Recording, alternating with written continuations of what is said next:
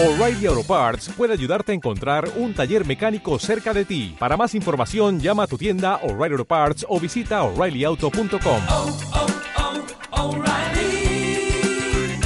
oh, Parts.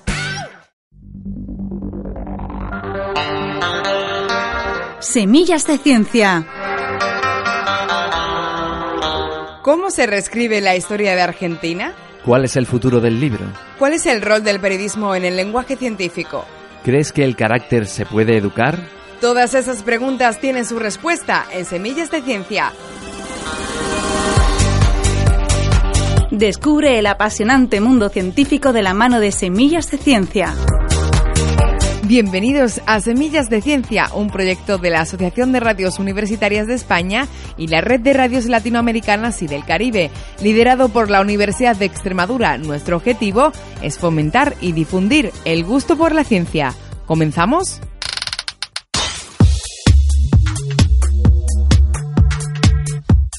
Entrevistamos a Alejandro Horowitz, quien nos contará cómo se sucedieron los hechos revolucionarios en Argentina. En la Universidad Nacional de San Martín, el reconocido historiador Diego Hurtado analiza cómo se ha perdido el lenguaje científico y cuál es el rol del periodismo en esa interacción que se está desarrollando. En México, Bárbara Muñoz nos hablará sobre el futuro del libro y cómo el impreso ha sido desplazado por el libro electrónico. De México nos iremos a España, concretamente a Navarra. Allí Concepción Naval, decana de la Facultad de Educación y Psicología, nos dará a conocer un proyecto sobre educación del carácter.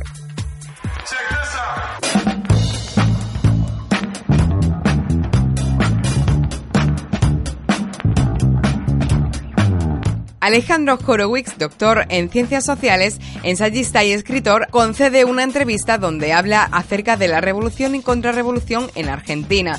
Este experto plantea cómo se reescribe la historia de Argentina, citando a Jorge Abelardo de Ramos, uno de los padres fundadores de la izquierda en Argentina. Antes de escuchar su entrevista, es necesario destacar que Alejandro Horowitz ha publicado numerosos artículos de investigación especializados adaptados a seminarios universitarios y que desde 1997 es titular de la cátedra Los cambios en el sistema político mundial. Imparte clases en la carrera de Sociología de la Universidad de Buenos Aires y es director del proyecto de MC Editores, Historia Crítica de la Literatura Argentina. Lo escuchamos gracias al trabajo de Radio UNDAP en Argentina. Analizar la historia de Argentina en el campo nacional y popular requiere repensarla desde las significaciones que fueron impuestas de procesos que en realidad no sucedieron como fueron relatados. El investigador Alejandro Horowitz, doctor en ciencias sociales, ensayista y escritor, plantea cómo se reescribe esa historia citando a Jorge Abelardo Ramos, uno de los padres fundadores de la izquierda nacional y autor de la apasionante Revolución y Contrarrevolución en la Argentina. Bueno, Alejandro, gracias por estar acá. Gracias por invitarme. Hay una parte de la historia tuya, de un tipo que yo también este, respeto y quise mucho y tuve ocasión de charlar muchas veces con él, que es el Colorado Ramos. Ramos.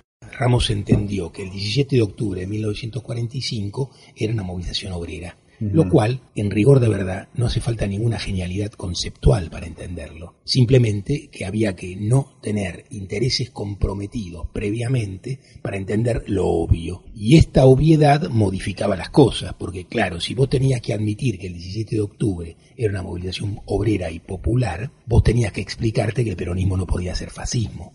Y ahí estaba todo el kit pro quo de la discusión. Claro. Bueno, y además este, enancar un poco la historia en el campo nacional y popular frente a la visión mitrista, ¿no? De, de la historia también. Ahí hay que tener más cuidado. A ver. Fíjate, Mitre escribió la historia hasta 1820. En esa historia armó dos relatos que son los relatos que organizan toda la historia, la mitrista y la otra también. El relato del 25 de mayo y el relato de San Martín, el padre de la patria. El relato del 25 de mayo sucede una revolución que no sucede el 25 de mayo ni en fecha alguna. En el relato de San Martín, padre de la patria, es el relato de un general brillante que es un señor que no entiende nada de política. Y en realidad San Martín era un político genial que además era un estratega militar de primer orden. Todo lo que sucede a partir del Congreso de Tucumán y la construcción del ejército de los Andes, el cruce de la cordillera y la victoria en Perú ha sido pensado estratégicamente por el general San Martín. Es el único caso de batallas construidas primero conceptualmente y libradas después materialmente. En toda América, San Martín inventa el Congreso de Tucumán, San Martín organiza la Declaración de Tucumán, cambia la estrategia que era eh, la estrategia del camino al Alto Perú, combina con Güemes la guerrilla del norte como camino defensivo, cruza la cordillera de los Andes y no faltan todavía hoy tontos que no entienden lo que San Martín hizo en 1817 quieren encontrar a quién copió San Martín, a qué plan copió, como si cruzar los Andes fuera un plan posible de hacer, o con el dedo en el mapa, cruzar con cuatro mil hombres, todo el equipo, confluir en Chacabuco y librar la batalla previamente elegida, el punto y las condiciones. Es una hazaña intelectual y militar de primer orden. Por eso, cuando Mitre hace esto, no es porque lo ignora. Mitre negocia con el poder portuario, que quería que Belgrano fuera el héroe y no San Martín, y las condiciones de esa negociación son que San Martín es un gil en política, no entiende de política, y es un genio. Y aparte es un hombre honrado, cosa que está fuera de toda discusión. Alejandro Horowitz publicó numerosos artículos de investigación especializados, ha dictado seminarios universitarios y desde 1997 es titular de la cátedra Los cambios en el sistema político mundial, la carrera de sociología de la Universidad de Buenos Aires y es director del proyecto de MC Editores Historia Crítica de la Literatura Argentina. Semillas de Ciencia por Radio UNDAB, Universidad Nacional de Avellaneda, Buenos Aires, Argentina.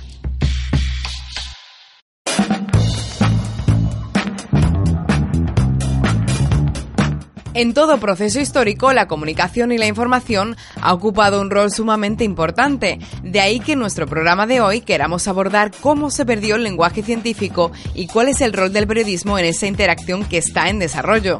Lo haremos de la mano de Diego Hurtado, doctor en física y reconocido por su trabajo historiador, especialista en la Universidad Nacional de San Martín. Este divulgador de la ciencia en Argentina habla sobre la necesidad de la difusión para que la ciencia y la tecnología crezcan. Es decir, necesitan de un comunicador o un periodista científico para que esa información llegue a la sociedad. Los periodistas científicos escasean en la actualidad. La presencia de la ciencia en los medios es mínima y por tanto este investigador defiende que debería haber más difusión de estos conocimientos para crear más formación en la sociedad. Un trabajo de Radio UNDAP en Argentina. La divulgación científica en la Argentina ha retomado su importancia a partir de políticas implementadas que investigan su revalorización. El investigador Diego Hurtado, doctor en física, especialista de la Universidad Nacional de San Martín, reconocido por su trabajo como historiador y divulgador de la ciencia argentina, analiza cómo se perdió el lenguaje científico y cuál es el rol del periodismo en esa interacción que está en desarrollo. Los periodistas eh, y divulgadores científicos han escaseado en los últimos tiempos. No quiero compararlo con lo que significó en la Argentina la pérdida de atención a la formación y también, ya que tomé la palabra pérdida, la pérdida de algunos científicos, pero a veces cuesta salvo honrosas y notables excepciones, ensamblar a la divulgación periodística o a lo que llamamos este, periodísticamente mm, puro eh, el lenguaje de la ciencia y dónde este, tendría que estar el periodismo para ser posible esa divulgación, ¿no? Tal cual. Vos sabés que yo creo que la ciencia para crecer, la ciencia y la tecnología para crecer necesitan la difusión, necesitan del periodismo científico, del comunicador, que probablemente requiera para dedicarse a ciencia y tecnología algún tipo de especialización, de la misma manera que el periodismo económico, ¿no? Quiero decir, es una especialidad. Creo que hoy hay periodismo científico joven que está como, como madurando y bueno, y, y, realmente es así. Yo creo que hay un campo ahí que necesitamos y que a la vez va a ser muy promisorio para chicos jóvenes que quieran desarrollar su vocación dedicándose a temas de ciencia y tecnología. Cuando uno mira ciencia y tecnología y, como lo marcás vos, es decir, una, actividad de, que podríamos llamar periodismo científico, comunicación pública de la ciencia, que acompaña eso, así uno ve efectivamente que los momentos de decaimiento de las actividades científicas tecnología pierde prestigio social, desaparece de las agendas públicas, la gente está preocupada por cosas que son más perentorias, más urgentes. En los 90, efectivamente, porque hubo una escuela de periodistas científicos, yo recuerdo en los 80 gente de primerísima línea, digo, y que después vos los ves en los 90 haciendo actividades importantes, pero con espacios en retroceso, espacios públicos digo, y, privados también. Abandonando, eh, este abandonando trincheras vinculadas al periodismo científico. Y efectivamente, a fines de los 90, esto desaparece. En términos concretos, eh, yo recuerdo, vos sabés que yo me doctoré en física y en un momento, por problemas vocacionales, decidí, me doctoré en el año 94, decidí que yo me quería dedicar más a estudios sociales de la ciencia y la tecnología. Hoy yo hago historia de la ciencia y la tecnología. ¿Y cómo sobreviví al dejar la física? Había muchos espacios, por ejemplo, suplementos de ciencia y tecnología en diarios como La Nación, como Clarín. Estaba la revista Descubrir, que era una revista argentina de divulgación científica. Vos que yo dejé la física y empecé a trabajar en periodismo científico para sobrevivir mientras hacía mi transición. Por ejemplo, los suplementos de ciencia y tecnología de los diarios pasaron a ser suplementos de, informática o de tecnología, pero tecnología entendida como tecnología de consumo. Claro, chivos, como decimos nosotros en los medios, ¿no? Es decir, que, propaganda, publicidad encubierta. Exactamente. Y cuando arrancamos, después de la crisis del 2001, efectivamente era como campo arrasado, ¿no? Y a partir del 2003 me parece que todo esto se reinicia y se empiezan a reconstruir espacios. Diego Hurtado es secretario de Innovación y Transferencia de Tecnología, profesor titular de Historia de la Ciencia y director del Centro de Estudios de Historia de la Ciencia y la Técnica en la Universidad Nacional San Martín. Dicta cursos de posgrado sobre historia de la ciencia y la técnica en las universidades nacionales de Río Negro, Córdoba y Buenos Aires. Es autor de más de 60 artículos en revistas especializadas y capítulos de libros, y publicó en 2010 el libro La Ciencia Argentina. Semillas de Ciencia, por Radio UNDAB, Universidad Nacional de Avellaneda, Buenos Aires, Argentina.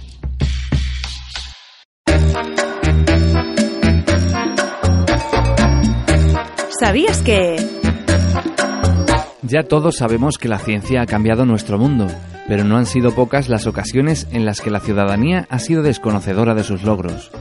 Esto se ha debido a que en muchos casos los científicos no siempre han sabido divulgar sus hallazgos. Hacer entender a la sociedad sus descubrimientos ha sido una asignatura pendiente para muchos de ellos. No obstante, ha habido algunas excepciones. Grandes obras de la divulgación científica han hecho que la ciudadanía cambiara radicalmente su opinión sobre determinados temas.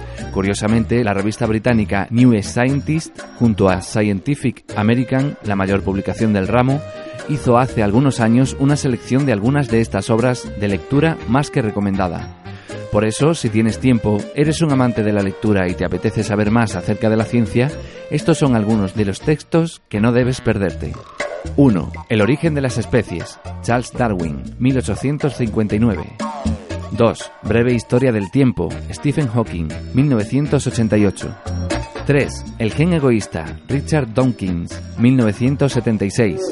4. La doble hélice. James Dewey Watson, 1968. 5. Primavera silenciosa. Rachel Carson, 1962. 6. El mono desnudo, Desmond Morris, 1967. 7. Caos. La creación de una ciencia, James Blake, 1987. 8. Gaia, James Lovelock, 1979. 9. Ensayo sobre el principio de la población, Thomas Malthus, 1798. Y 10. El ascenso del hombre, Jacob Bronowski, 1973. Semillas de Ciencia es posible gracias a la colaboración de la Asociación de Radios Universitarias de España y la Red de Radio Universitaria de Latinoamérica y el Caribe. Investigación, desarrollo, transferencia.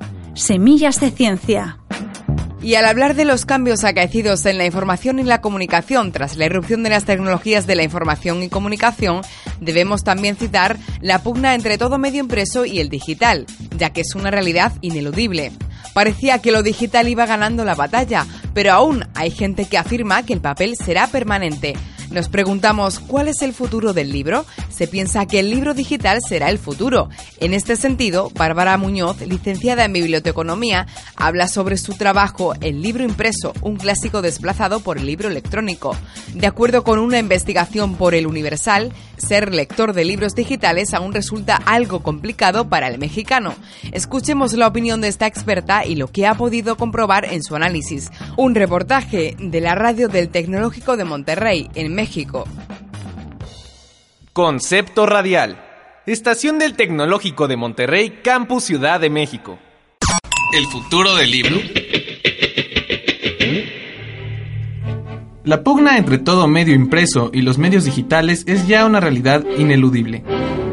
Y sin embargo, aunque pareciera que lo digital está ganando la batalla contra el papel, hay quienes afirman que el libro habrá de permanecer eternamente vigente. Entre argumentos de todas tendencias y matices, donde incluso se debate la llamada democratización del conocimiento y la importancia de la tradición libresca, la pregunta persiste ahora más que nunca. ¿Cuál es el futuro del libro? Algunas voces aseguran que el libro electrónico será el avance social de nuestro tiempo. De acuerdo con las estadísticas que muestra la Cámara Nacional de la Industria Editorial Mexicana, en el 2011 se vendieron 86.846 copias digitales en México con un precio promedio de 120 pesos. Pero, ¿qué hace que estos libros sean atractivos para los lectores? Bárbara Muñoz, licenciada en Biblioteconomía, menciona en su trabajo El libro impreso, un clásico desplazado por el libro electrónico, que uno de los principales beneficios que ofrecen los e-books es que nunca se agotan. Esto debido a su existencia electrónica en Internet y no física dentro de una librería. De acuerdo con una investigación realizada por el Universal, ser un lector de e-books aún resulta un tanto complicado para el mexicano. El primer inconveniente resulta en contar con el dispositivo pertinente para poder leer un e-book. Otro tema por resolverse, especialmente para los autores, es el de la protección a los derechos de autor. Si bien es cierto que existen mercados regulados como las tiendas online de iTunes, Amazon y Google, hay numerosos portales para compartir archivos que pasan por alto los derechos de autoría. Uno de los principales objetivos del ebook sería incrementar el porcentaje de lectura en México, ya que según los datos del Centro Regional para el Fomento del Libro en América Latina y el Caribe, los mexicanos leen en promedio 2.9 libros al año. Otro reto importante es señalado por la más reciente encuesta de hábitos de lectura realizada en el país, donde destaca la cifra de que solo el 1% de los mexicanos leen regularmente. Un cambio de formato en la lectura, basado en lo anterior, podría ayudar a mejorar el nivel de lectura de los mexicanos.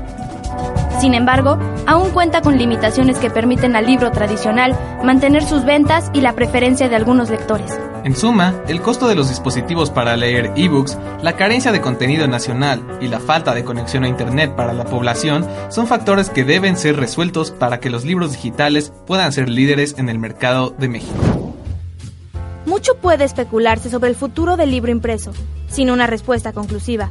Quizá, como afirman Neco y Carrier, este permanecerá por siempre como el insustituible transmisor de cultura y conocimiento. Y quizá, como argumenta Lemus, la digitalización de los libros es un paso más lejos del libro fetiche y uno más cercano al sueño libro, el que viaja más rápido y está al alcance de todos. Concepto Radial. Estación del Tecnológico de Monterrey, Campus Ciudad de México.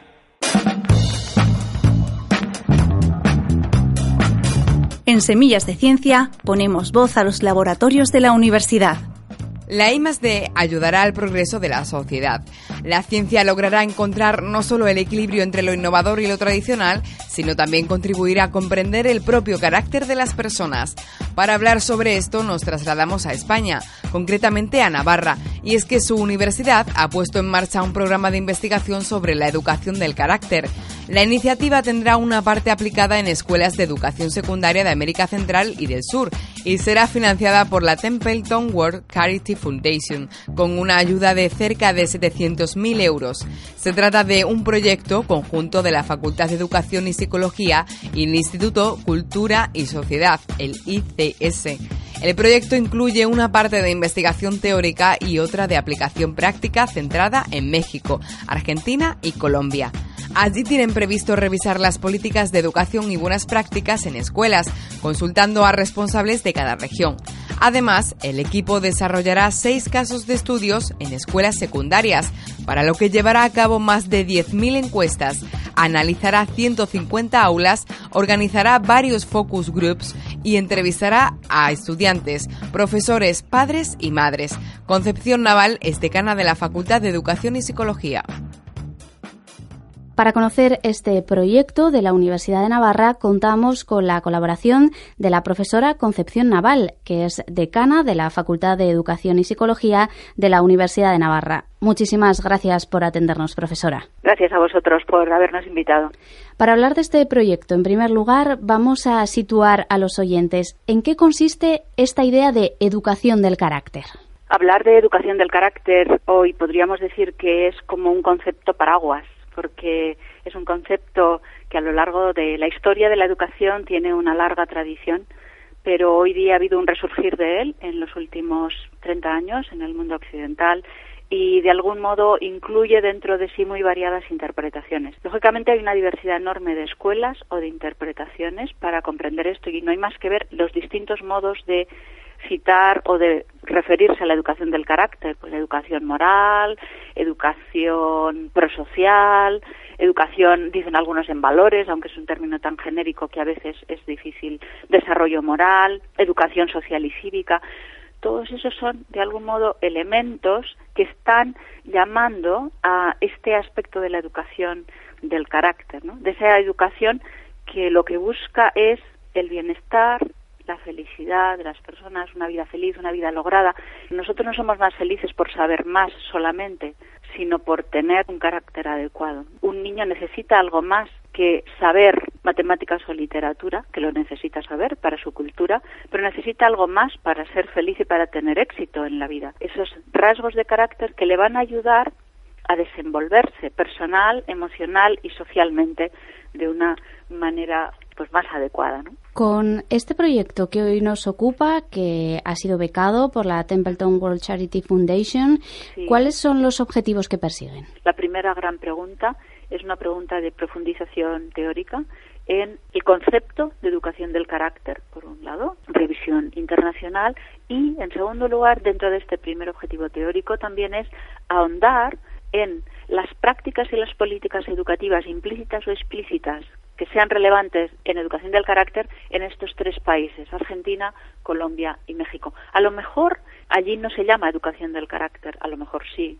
Y en segundo lugar, con ese conocimiento que hayamos adquirido, tratar de ir a un segundo gran objetivo, que es promover una adecuada educación del carácter en estos países de Latinoamérica, especialmente en los centros educativos en el nivel de la secundaria, es decir, lo que entendemos en torno a 12, 16 años, aunque en cada uno de esos países los sistemas educativos no son idénticos a el que nosotros eh, podamos tener aquí en España o en otros países de Europa. Es decir, investigación y promoción de educación del carácter. De hecho, una de las metas que tenemos y que haremos en estos tres años de realización del proyecto es un concurso sobre buenas prácticas de educación del carácter en cualquiera de sus formas y manifestaciones en escuelas de secundaria de estos tres países. Se llamará premio Templeton para la educación del carácter en Latinoamérica y que creo que puede sacar a la luz muy buenas prácticas que habrá en muchos de esos centros y en otros por lo menos puede ser una posibilidad también de pensar en ello y poder sacar a flote las mejores ideas que tienen y que a lo mejor todavía no han tenido oportunidad de ponerlas en práctica. Seguro que las repercusiones y buenas consecuencias de este proyecto saltan de un país a otro, un proyecto que tiene largo recorrido, tres años de duración. Le seguiremos la pista muy atentamente. Concepción Naval, decana de la Facultad de Educación y Psicología de la Universidad de Navarra, muchísimas gracias por habernos atendido. Muchísimas gracias a vosotros por interesaros por estos temas. Diccionario científico, conceptuando. Educación del carácter. Es un término genérico que históricamente ha ido incluyendo una amplia gama de componentes tales como la educación tradicional del carácter, el enfoque comprensivo o la idea de desarrollo. El objetivo de la educación del carácter es enseñar a los niños a estudiar y a comportarse de manera ética. Virtudes. Se trata de un concepto abstracto claramente relacionado con la actuación en pos del bien común. La virtud es, por lo general, entendida como un fenómeno que se adquiere a partir de la socialización y de la vida en comunidad, ya que es el respeto por el otro lo que permitirá nuestra propia supervivencia. La virtud de actuar de acuerdo a los valores que impone o desarrolla una sociedad particular siempre será un beneficio para todos. Moral. La moral es el conjunto de creencias y normas que guían y orientan el comportamiento de las personas individualmente o en grupo.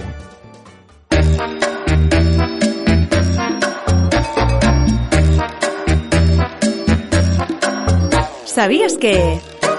En 1942, hacia el final de la Segunda Guerra Mundial, los gobiernos europeos que entonces se enfrentaban a la Alemania nazi se reunieron en el Reino Unido para celebrar la Conferencia de Ministros de Educación de los Países Aliados, CAME. El objetivo de la reunión era reconstruir los sistemas educativos una vez que se hubiera alcanzado la paz, a propuestas de la CAME se convocó una conferencia de las Naciones Unidas para la creación de una organización educativa y cultural que tuvo lugar en Londres del 1 al 16 de noviembre de 1945, apenas finalizada la guerra. Allí los representantes de 44 países decidieron crear una organización que estableciera la solidaridad intelectual y moral de la humanidad. Al concluir esta conferencia, 37 países fundaron la Organización de las Naciones Unidas para la Educación, la Ciencia y la Cultura, UNESCO, que fue establecida por la Asamblea General de las Naciones Unidas el 16 de noviembre de 1945. La constitución de la UNESCO que se firmó ese mismo día entró en vigor el 4 de noviembre de 1946, tras haber sido ratificada por 20 países mediante los acuerdos llevados entre la ONU y la UNESCO, cada 1 de abril se conmemora y recuerda el Día Mundial de la Educación, en el cual se considera la educación como uno de los aspectos más relevantes para el Estado. Luego, desde el año 2003 hasta 2012, se conmemoró la década de la educación inclusiva.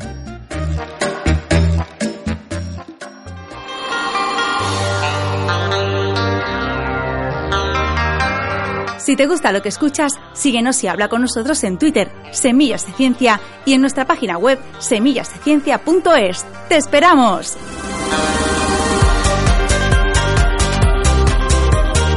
Hasta aquí el programa de hoy. Recuerda que la ciencia hay que regarla cada día y si te faltan, aquí te damos Semillas de Ciencia. Semillas de Ciencia un programa coordinado por Onda Campus y el Servicio de Difusión de la Cultura Científica, pertenecientes al Gabinete de Información y Comunicación de la Universidad de Extremadura. Nuestras semillas están patrocinadas por la Fundación Universidad Sociedad y la Fundación Española para la Ciencia y la Tecnología del Ministerio de Economía y Competitividad.